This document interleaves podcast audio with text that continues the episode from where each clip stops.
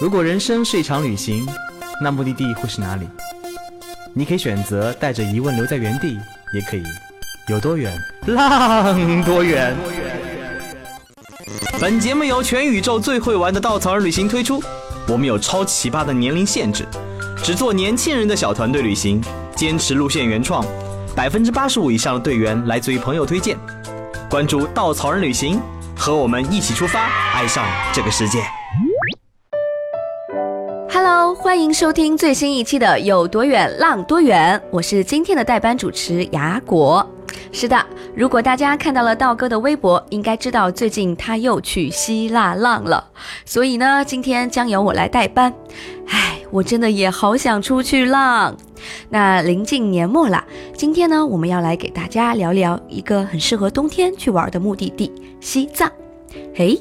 冬天适合去西藏玩吗？没错，冬天。真的非常适合去西藏玩。其实呢，从好几年前开始，西藏政府就推出了冬游西藏的福利政策，有很多景区呢，在这个时候都会实行免费开放，性价比会非常高哦。那刚好我们的产品体验设计师小西也刚刚去了西藏探路回来，所以我们今天特地邀请他来和大家分享一下他在探路当中的一些精彩的故事。那让我们先来欢迎一下小西吧。Hello，我是产品狗小西，汪汪汪！看到此刻坐在我对面的小西，一脸倦容，然后肤色黝黑，真的是是不愧从高原探路回来。我现在就是半个西藏人，就是主要肤色比较接近，因为我现在还有高原红。那小西这次是第几次去西藏？还记得吗？呃，已经不记得了，就是这几年，就基本上每一年都会无数次。去，每年至少都会去一次，一次的话大概要待将近一个月的时间。OK，那这一次的探路和之前去到西藏会有哪些区别呢？啊，这一次去了珠峰，哇。去了我这个魂牵梦绕的珠峰，但是，唉，这个说到西藏，可能很多人对珠峰它是有执念的，包括我在内。嗯在这一趟呃出发之前，其实我一直跟二货老板去提，就是我要开发珠峰，我要开发珠峰。它有点像是这个我内心的执念，但是。从西藏探路回来以后，我就差扑通一声跪在二货老板的面前，就是道歉，我错了，啪啪啪打脸似的这种道歉。为什么？嗯，就过程很酸爽，因为探路嘛，说白了就是在队员之前，然后把可能遇到的雷都给踩一遍。可能我们探路去探一百个点，最后留下我们最想呈现这个目的地的十个点出来，所以那剩下的九十个点就，嗯，这个整个过程就非常非常酸爽。酸爽在哪儿呢？首先就是一个让人又爱又恨的吉隆线。这个其实我还蛮推荐的，如果他就是这由行啊、对对对，就是它不太适合团队型，它非常适合自由行。嗯，它如果没有那些就是长车程啊，呃，它其实是我很想推荐给大家一个私家的点。首先，它是就是我们往那个吉隆开的时候，是四面被雪山环绕，就这个景色其实蛮让我震惊的，因为我已经见过不少被雪山环绕的小城，但是它的风景我觉得依然可以排在前面。然后另外一个是它的海拔不高，它的海拔只有两千八，哦，那这个相对来说人的体感会比较舒服。体感非常舒服。嗯因为前面是从地日线出来之后，我我一直就在看海拔，从那个呃四千多米，慢慢的到三千三左右的时候，你就看到两边的那个山上就开始出现绿色。绿意盎然，呃，然后我当时一看，我说哦，到了三千三左右，这些植物它们开始活得很好，然后慢慢往下走，其实就走到三千米不到的时候，你就看到那个峡谷深处到处都是树，所以那种感受一下子就是所有的绿色扑面而来，就是氧气含量也很高，所以整个的身体上就是大部分人会很舒服。就是视觉会有一个从满是巨大的雪山，然后到对，它是一个冲击的对比，一种冲击的对比。山顶上是雪山、冰川，然后山脚下是成片成片的绿色，有杉树，有呃松树，有很多很多各种各样的植物，然后下面是那个吉隆藏布江，就是一直伴着我们的车在峡谷深处，所以这整个的风景上来说是非常非常棒，很适合说可以在那儿发几天呆。但是就是呃，作为我作为一个探路狗来说，对我可能除了带队啊，就是后面不大会有机会到这儿，那我肯定要抓紧时间去来探路嘛。结果我当时到了那个吉隆大峡谷入口的时候，就被当地人拦下来了，就跟我说，呃，前几天刚有熊把人伤了，哦，而且是从背后袭击。就把人的脸皮全抓下来了，对手全部恐怖，凹断了。所以那小哥看到我一个人进去，他就说：“你千万不要去。”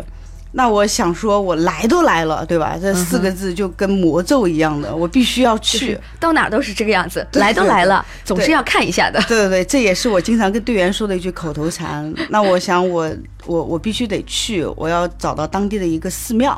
我说那我就不去峡谷深处，但是我迷路了，就是从入口在那个地方绕了好多圈，也找不到人问。最后我就捡了一个很长的棍子，就想着拿它来防身。对于我来说，可能会觉得说这根棍子如果遇到熊的话，可能能帮我挡个两秒、三秒。遇到熊难道不是躺在地上装死吗？这不是惯常教给我们的。对对，可可，我当时第一的反应就是我我可能需要一个护身的东西，嗯啊，第二反应我当时也没有想到死了，想到还是要跑，就是可能看看我跟熊谁跑得快一点。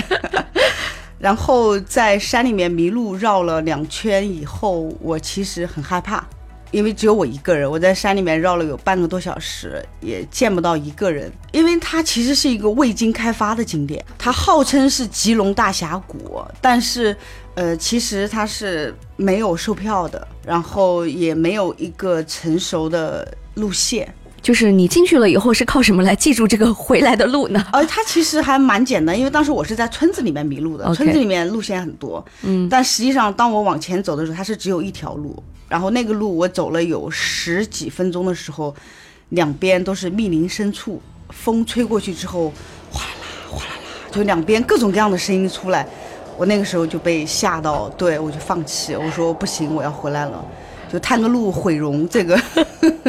不是，他跟路不仅毁容，可能还回不来。对对对，可能还把命丢在那个地方。就是我当时仔细考量了一下之后，觉得实在太危险，我说不行，我要放弃。然后我就往回撤，结果撤到村口的时候遇到了一个大叔，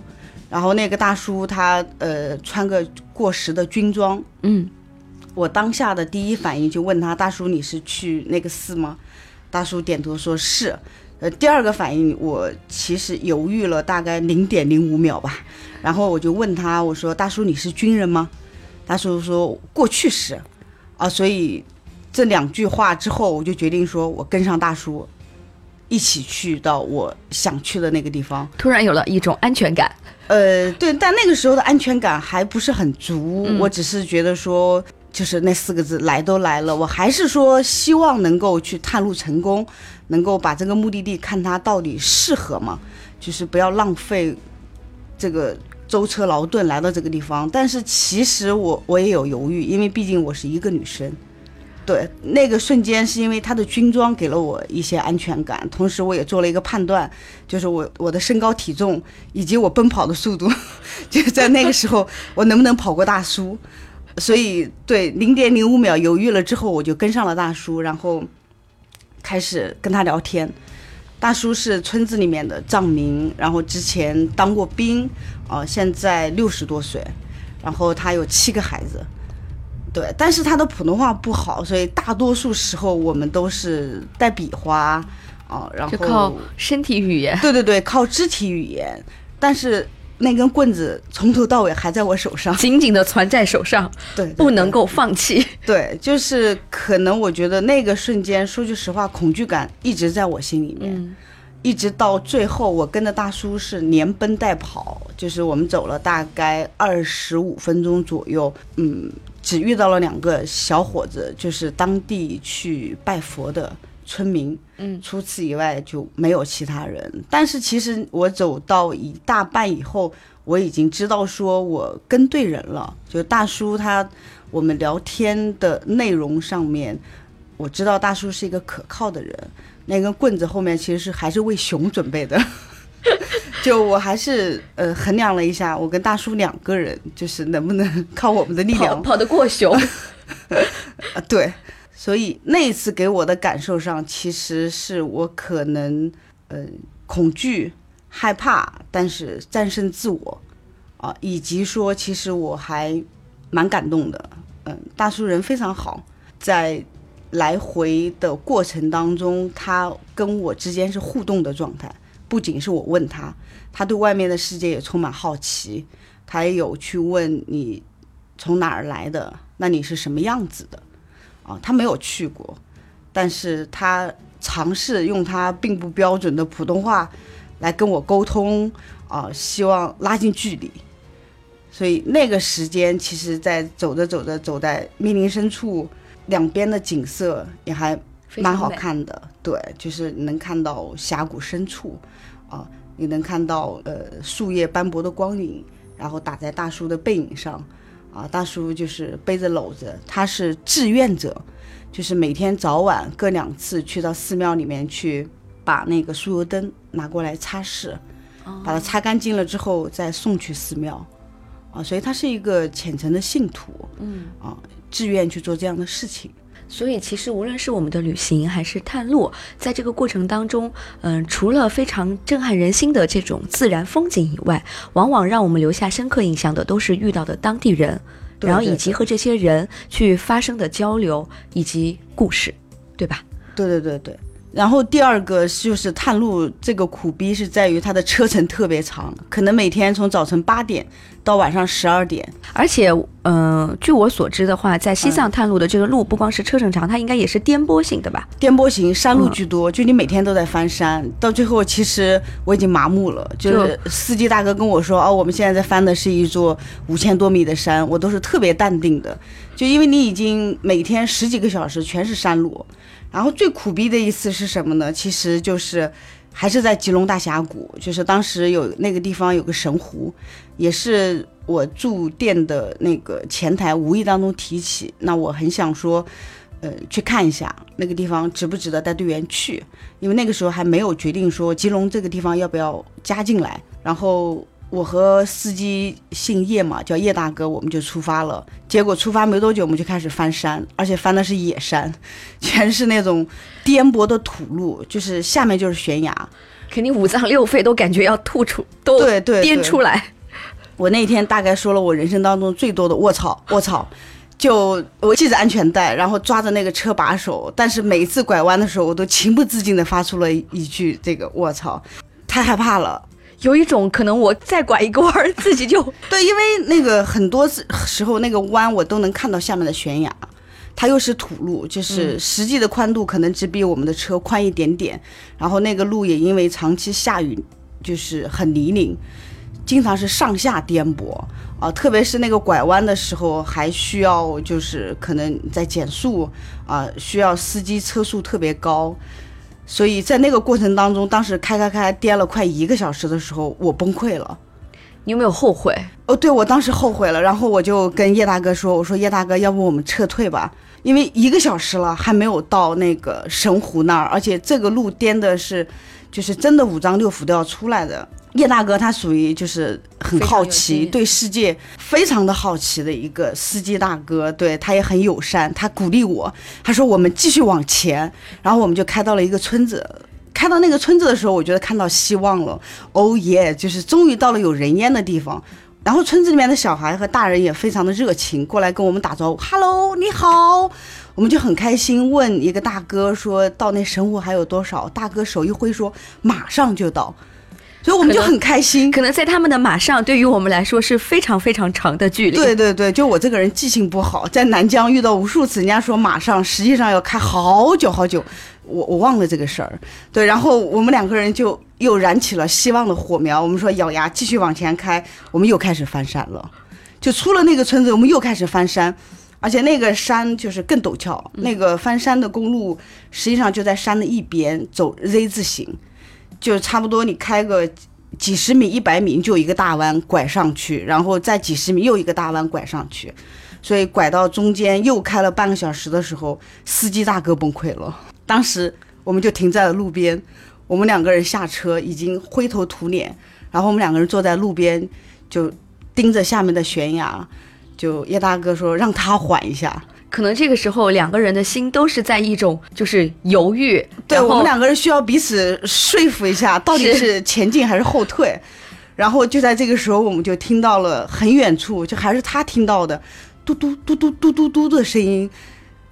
他的眼睛就亮了，他说：“你听，那个山顶上有辆车下来。”他说：“我们问一下这个人吧，因为我们又开了半个小时，其实非常绝望，而且那个时候油还不是很多了，我们很怕我们就被卡在半山腰，可能我们走下来就是不知道什么时候了。然后我们就听到那个嘟嘟声很遥远的在山间，偶尔会再传来，就听到他那种 Z 字形一路下来一路下来，到最后他终于下来，一个小哥开个车，然后小哥特别认真告诉。”还扳着手指头数了一下之后，告诉我们说很快。他说这回真的快。我跟他确认了，我说小哥你说的很快，到底是还有多少？小哥说还有六道弯就到了。你要想想，你们盼着他从那个山上开下来，也是盼了多久吗？对我们等了很久。我们说你确定吗？我们六道弯之后真的就到那个了吗？他说真的，你相信我。于是我们就又上车，开始继续往前奔。我数了一下，真的是六个弯以后我们就到了，就是因为那个是在半山腰，那个小哥他是要翻过这座山过去送物资的，所以就是很千辛万苦的抵达了湖边。那个湖真的很漂亮，我记得我当天发了一个朋友圈，因为那个地方对于我来说它很像秘境，嗯，没有游客。就是没有旅行团，也没有私家游客，因为它真的太难以抵达。然后据说湖边是可以看到你的过去啊，就是对我前世今生，对，但是我没太敢看，我怕万一看到我的前世什么，我不大能接受。但是那个景色真的非常非常美，湖边拉着经幡，然后呃有很多当地的人过去堆了那个玛尼堆。其实我在湖边坐了很久，我觉得可能。嗯，以后我不会再有机会来到这个湖边，我就希望说，我用眼睛来记录下来当下，它也没有信号，我也没有办法把当下的那种感受给它发出去，跟任何人分享。但是其实，呃，那一刻对于我来说，可能所有的感受都是私藏的。你历经千辛万苦之后，你抵达了一个呃地方，这个地方的风景能够承载起来，所以感觉很棒。所以其实是现在很多人们追求的一种真正的秘境。对对对对。然后呃，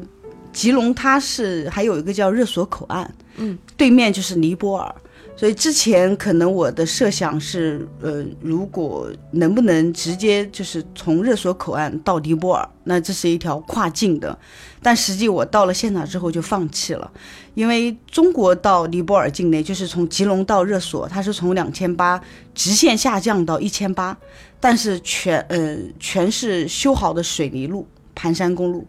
就是车子大车是 OK 的，但是从热索口岸到那个呃尼泊尔那边开的八个小时，是全是就是我们之前坐的我和叶大哥坐的那种路，全是土路，然后崎岖的山路，就是路况非常非常差。那一天，呃，我记得我当时还有一个感受，就是我在热索口岸还看到了淘宝的快递。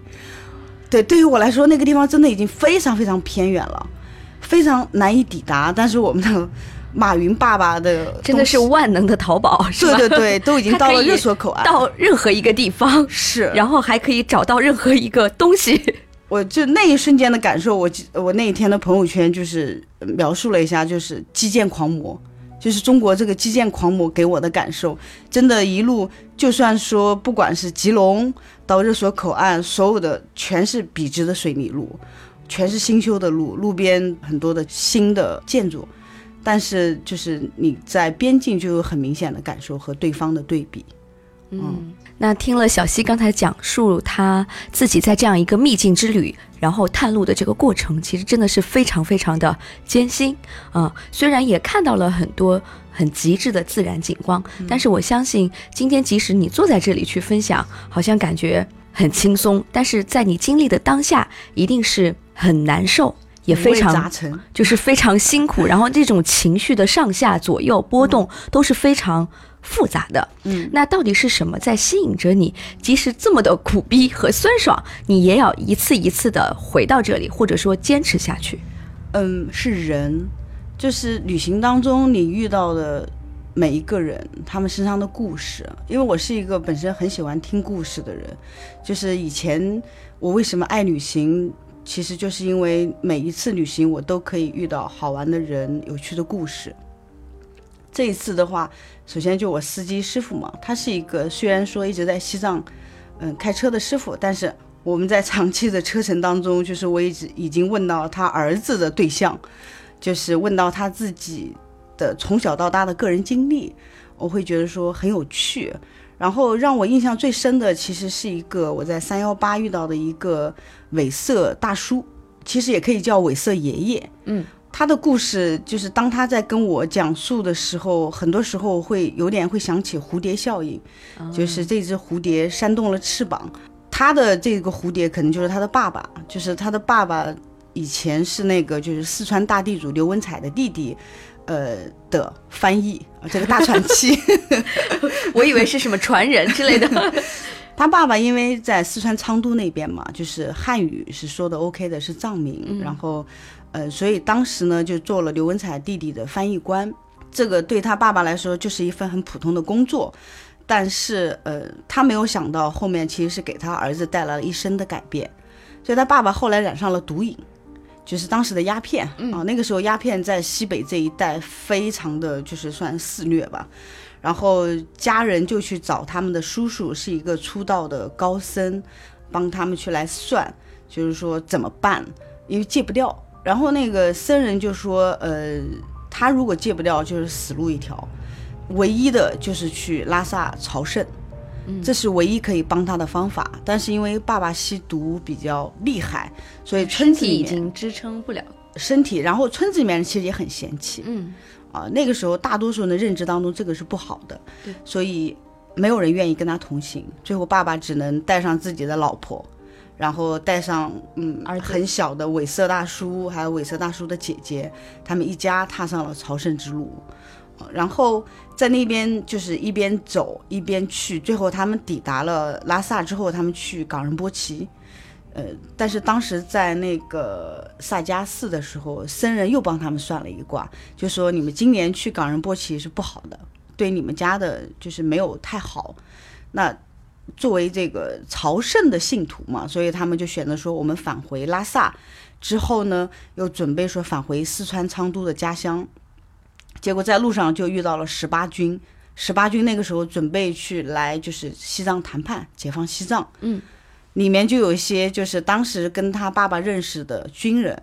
就拉住了他们父子两个人，就说：“哎，你不是那谁谁谁吗？你们准备去哪儿？跟我们一起去吧，我们要去做一件什么什么样的事情。”所以爸爸就带着当时十二岁的韦瑟大叔就加入了十八军。哦，对，就是很神奇。然后，呃，大叔那个时候还小，因为十二岁嘛，所以就把他安排跟女兵一起住，让女兵来照顾他。但大叔就很觉得很不服气，说我虽然十二岁，但我自理能力很强。嗯，所以后面一个月之后，他就加入了文艺兵，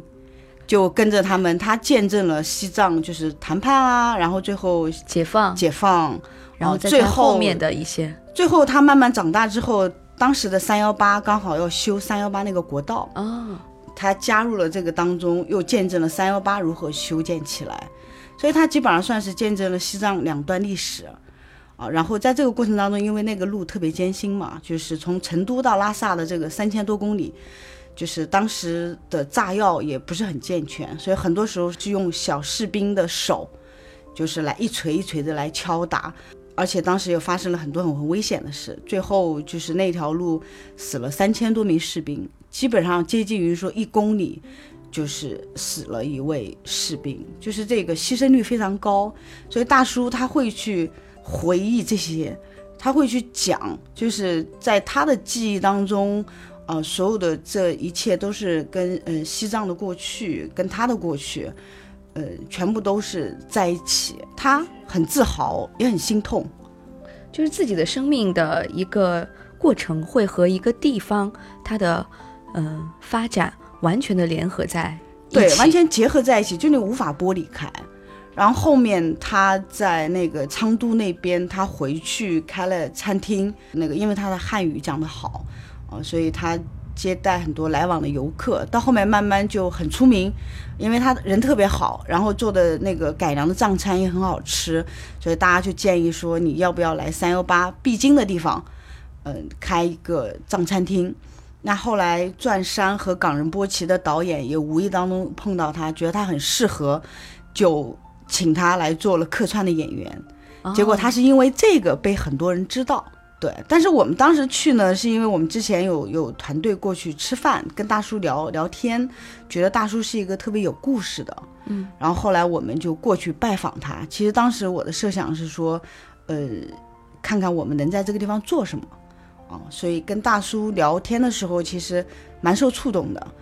呃，因为第一他已经嗯八十岁了，就一头白发，然后汉语讲的还算标准，他的胸口别了一个共产党员，别了一个很小的旗子，就他很自豪，就说我是一个老共产党员。嗯，他精心收集了很多的照片，就是跟过去那些历史相关的。他其实蛮希望像很多人来讲述，希望大家能够知道，在我们行驶的这个三幺八路上曾经发生的那些故事啊。啊所以我就觉得说，嗯，大叔是一个有故事的大叔。那呃，就是听到小溪去分享这个大叔的这样子的一个感人的故事，我自己啊都很想去亲自拜访一下。嗯嗯嗯，我可以去想象到这样一个有沧桑的人，然后他的一些很多的经历。呃，带给我们的一些震撼。嗯那我后面的话，如果我们有了西藏的珠峰县，嗯我们的团队会去拜访他吗？呃，这个还是因为我这次是去探两个地方，是波密和珠峰。这个是我们往波密去啊、啊，然后我其实个人是倾向于就是做推荐，就我们的团队到了然乌这边的话，还蛮推荐大家去呃韦瑟大叔的餐厅去吃饭。本身味道也很好，然后韦瑟大叔说，如果他有空，他很愿意跟我们的队员聊天。就是当天因为时间有限，因为我们要继续往前，所以只听大叔讲了一小段故事。所以我想，大叔本身应该有更多更有趣的故事，就是期待我们团队过去可以有人跟他聊天、开发、挖掘。嗯，好的。那除了刚才分享的这两个人物以外，在这一次的探路当中，还有哪些人他会让你印象特别深刻？呃，其实我觉得，就像你前面问我的那个问题，为什么我会一次一次的回去？嗯其实更多就是当地人，就是当地人给我的感受，可能很多时候，当我自己没有力量的时候，我回想到他们，我觉得他们会给我力量这个部分。呃，我记得很早以前就是在拉萨坐公交车，然后看到一个奶奶腿脚不好，就是一车的人，包括下面人都在喊司机师傅要赶快把车停下来。当那个奶奶上车的时候，车下的人全部都伸出手去扶他，然后当他上车以后，半车厢的人全部站起来去来扶他、迎接他，然后大家都把自己的座位让出来让他。其实那一瞬间我是坐在后面的，但我当时忽然想哭，你知道吗？就是我就觉得说，哇，他们真的。非常的质朴，没有人是作秀，在他们的内心深处，他就觉得说这个老人腿脚不好，我们每个人都该去帮他。然后以及我们的团队，呃，进到寺庙的时候有大的转经筒，我们会跟队员去讲，希望大家可以去转，就是当地的老阿妈们就会自动的往后退，退到就是希望能够给我们的队员留个空间，可以让他们走进来。其实那个地方真的非常狭窄，就是因为他们退，我们就给堵住了。但但是所有的队员都很感动，没有人会觉得说啊，我们在这儿路给堵住了，因为大家都知道说，他们是为了让我们有好的体验。所以就是每一个人看到我们，他希望说，就是你们在这能玩得好，你们能够开心啊、然后，因为他们是全民信仰这个佛教嘛，所以你跟他们打交道过程当中，比如说我的呃司机师傅，就是我带队的司机师傅叫央珠师傅，他每天在车上会念经，但是这个不是让我会很很深受震撼的地方，而是说我们有一天中午在一个很昏暗的餐厅吃饭，当时我们有几个队员和我们一起，然后他就聊起来说他戒掉了荤。啊，因为他之前我上一次跟他打交道，他还有点胖乎乎的，现在呢就明显瘦下来。他就说到，他说他因为过年期间，他和姐姐去屠宰场旁边玩，然后看到了人准备宰杀母牛，结果母牛跪下来在哭，然后小牛也跪下来。他说他当时看到那个就是母牛和小牛那个泪珠特别大，一颗一颗的滴落下来，就跪在地上哀求。他听不懂。但是他能听到那个哀叫声，那个哀鸣声，有多么的让人心碎。他和他姐姐在现场，他们当时心都碎了。呃，就是他们天性很善良，所以他们就去跟老板说：“我们花钱买，把这个母牛和小牛都买下来，可以吗？”屠宰场老板说不可以，然后当他们面把宰杀掉了。所以那一个瞬间对他的刺激特别特别大。回去之后，他就反思，就是他自己是念经啊，去修行，但其实他一直也在吃荤嘛。所以他说，那个当下之后，他就决定说，我不要为了自己的口腹之欲啊，我再去让别的动物来牺牲掉自己的生命。所以他就开始吃素啊。当然，我在这儿不是提提倡大家吃素这件事儿，而是说，其实那一天中午那么昏暗的房间，然后呃。灯光打在央珠师傅的脸上，还有他的长睫毛上，他在很平淡的去讲述这样一件事情，其实是他虔诚的那个部分打动了我，就是他们所做的一言一行都是无意当中会影响到我，影响我对于这个世界的判断。就我希望自己能够更加平和，更加善良，更加像他们一样，能不能多一些大爱精神？所以可能是。我在每一次跟他们打交道的过程当中，就是被他们触动，然后我会不断的来反思，来校正我自己的这个过程。就是很多人会让你感受到，其实发自内心最本源的一种善意。对，然后这种善意会带给你一种。其实是内心的某一种力量，让你更多的能够更好的回到自己的生活和状态当中。对我其实也很希望说，这些力量它能够，不管是通过我，或者是通过我们的司机，通过我们的地接，就是当我们去到西藏，我们可以感受到这些，然后它可以就是我们的嗯队员可以把这些力量带回到自己的生活当中去。确实，西藏的风景它非常的震撼，大美的雪山和神湖，哪怕只要去看一眼，也会难以忘怀。但这个地方真正的灵魂所在，我想就是正如小溪刚刚的分享，是生活在这里的人们，在与他们的接触当中，会让我们从他们的故事中去看到生命更多不一样的姿态和色彩。我想这也是为什么我们愿意去热爱旅行，一次次走出去的原因。那非常感谢小溪今天为我们带来了如此精彩的西藏秘境之旅的分享。那我们下期节目再见喽！Hello，我们西藏见哦。好的，请搜索“稻草人旅行”，和我们德艺双馨、颜值出众的领队一起出发，爱上这个世界。